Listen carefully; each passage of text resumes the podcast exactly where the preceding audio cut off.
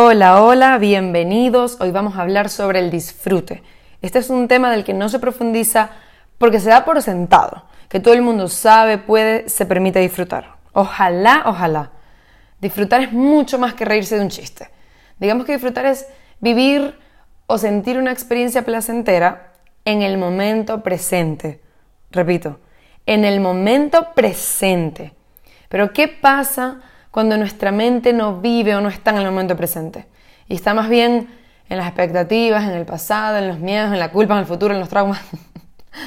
Disfrutar, entre otras cosas, tiene mucho que ver con nuestra autovaloración y nuestra sensación inconsciente de merecimiento.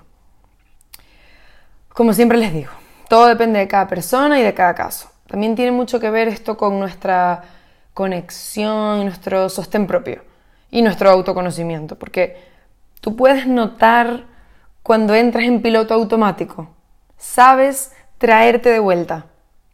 Si te pregunto, ¿disfrutas o qué disfrutas? Probablemente me diría, sí, claro, disfruto viendo a mis amigos, leyendo, comiendo, qué sé yo. Me parece maravilloso. Pero ahora intenta poner la lupa, el zoom, en una situación. Por ejemplo, supongamos que como a mí te encanta ir a la playa, porque, bueno, hay muy pocas personas que no. Y dices que disfrutas muchísimo allí. Pero, ¿qué disfrutas de la playa? ¿Disfrutas la idea de ella? ¿Las fotos que muestras? ¿O de verdad conectas con algo allí? Piénsalo. Piénsalo con la playa y con todas esas cosas que dices que disfrutas. Mm, volvamos al pasado para revisar un poco, pero como con, con una lupa objetiva, si es posible. A veces vivimos en piloto automático. Claro, no todo puede ser pausa y a modo así ritual.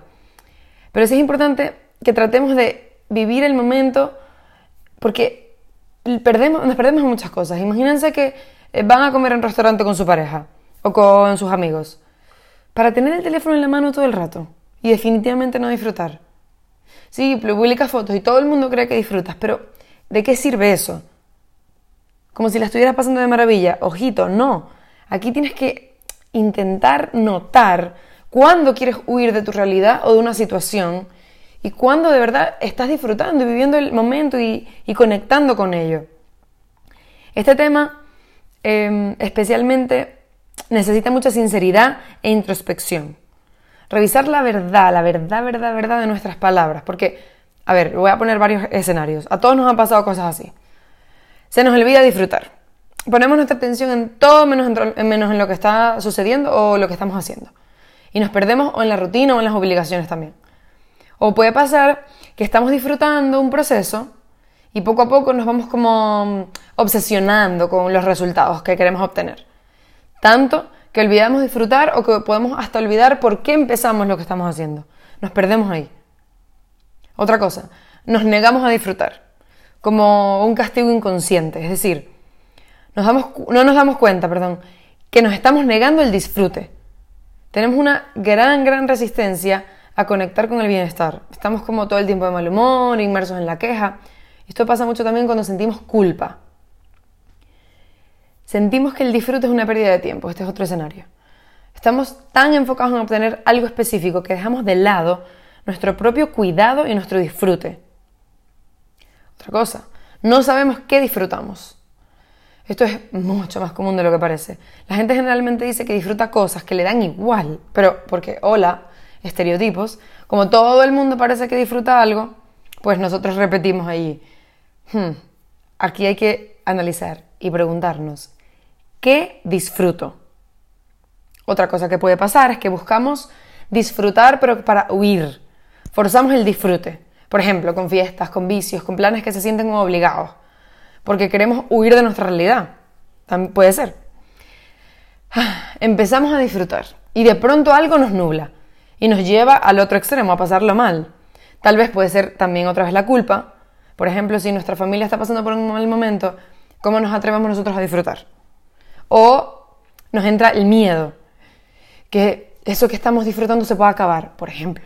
obviamente, como les digo, cada cosa hay que revisarla, pero bueno, estos son algunos escenarios que pueden suceder y lo importante es no quedarnos enganchados allí y notarlos. Si estamos viviendo esto, notarlo para trabajar en salir de allí.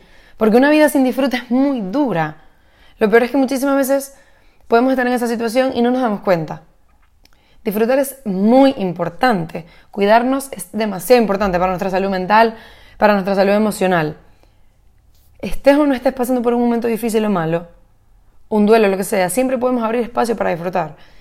Como les digo, repito, si estamos en un duelo, también podemos conseguir momentos minúsculos para disfrutar, para cuidarnos, para, para hacernos el camino un poquito más fácil. Eso no significa que, estamos haciendo algo malo, al contrario.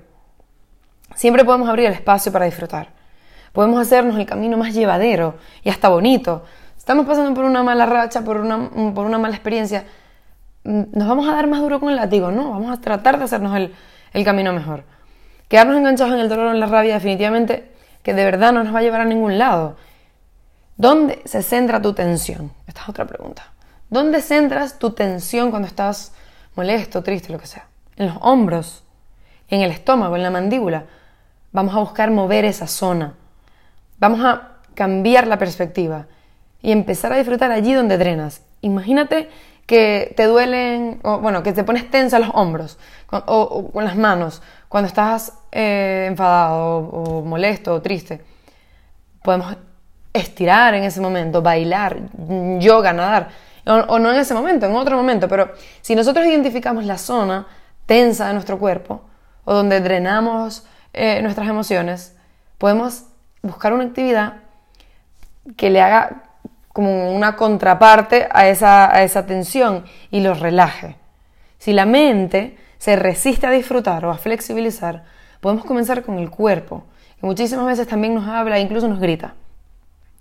También si estás en un trabajo, una relación, una situación de la que no puedes salir tan fácil, puedes buscar momentos para conectar contigo, para disfrutar y hacer algo que te recargue para seguir. Bueno, si no puedes salir del trabajo por lo que sea, pues cuando no estoy en el trabajo no me voy a llevar esa rabia conmigo como si fuera una mochila. Vamos a tratar de soltarla y disfrutar fuera de allí. Y bueno, luego volvemos a la rabia, pero mm, tenemos que tratar de, de dejar de darnos tan duro con ese látigo fuera de la situación, porque nos vamos a llevar al colapso. Una vez, esto me da risa, una vez una amiga me dijo que mm, se puede disfrutar incluso lavando los platos. Mi primera respuesta fue, ¿qué? ¿Estás loca? Pero luego pensé y dije, ¿por qué no? Si ya yo hasta disfruto aspirar. aún no, no, aún no disfruto el tema de los platos, ojo, pero al menos ya no lo odio. O sea, antes era como, ¡ah! Ya es como, bueno, poco a poco. Porque utilizo ese momento para pensar y reflexionar cosas y temas que me interesan. Las obligaciones no van a dejar de existir, pero no todo es obligación en nuestra vida. Podemos cambiar nuestra perspectiva y, como les digo, esos momentos donde no estamos inmersos en, lo que tenemos que hacer, podemos disfrutar un poco. Pregúntate, ¿puedes disfrutar? ¿Sabes disfrutar? ¿Te permites disfrutar? ¿Qué disfrutas? ¿Cómo puedes darte más de eso? ¿Qué te ayuda a conectar contigo? Busca tus respuestas y nos escuchamos en el próximo episodio. Muchos besos.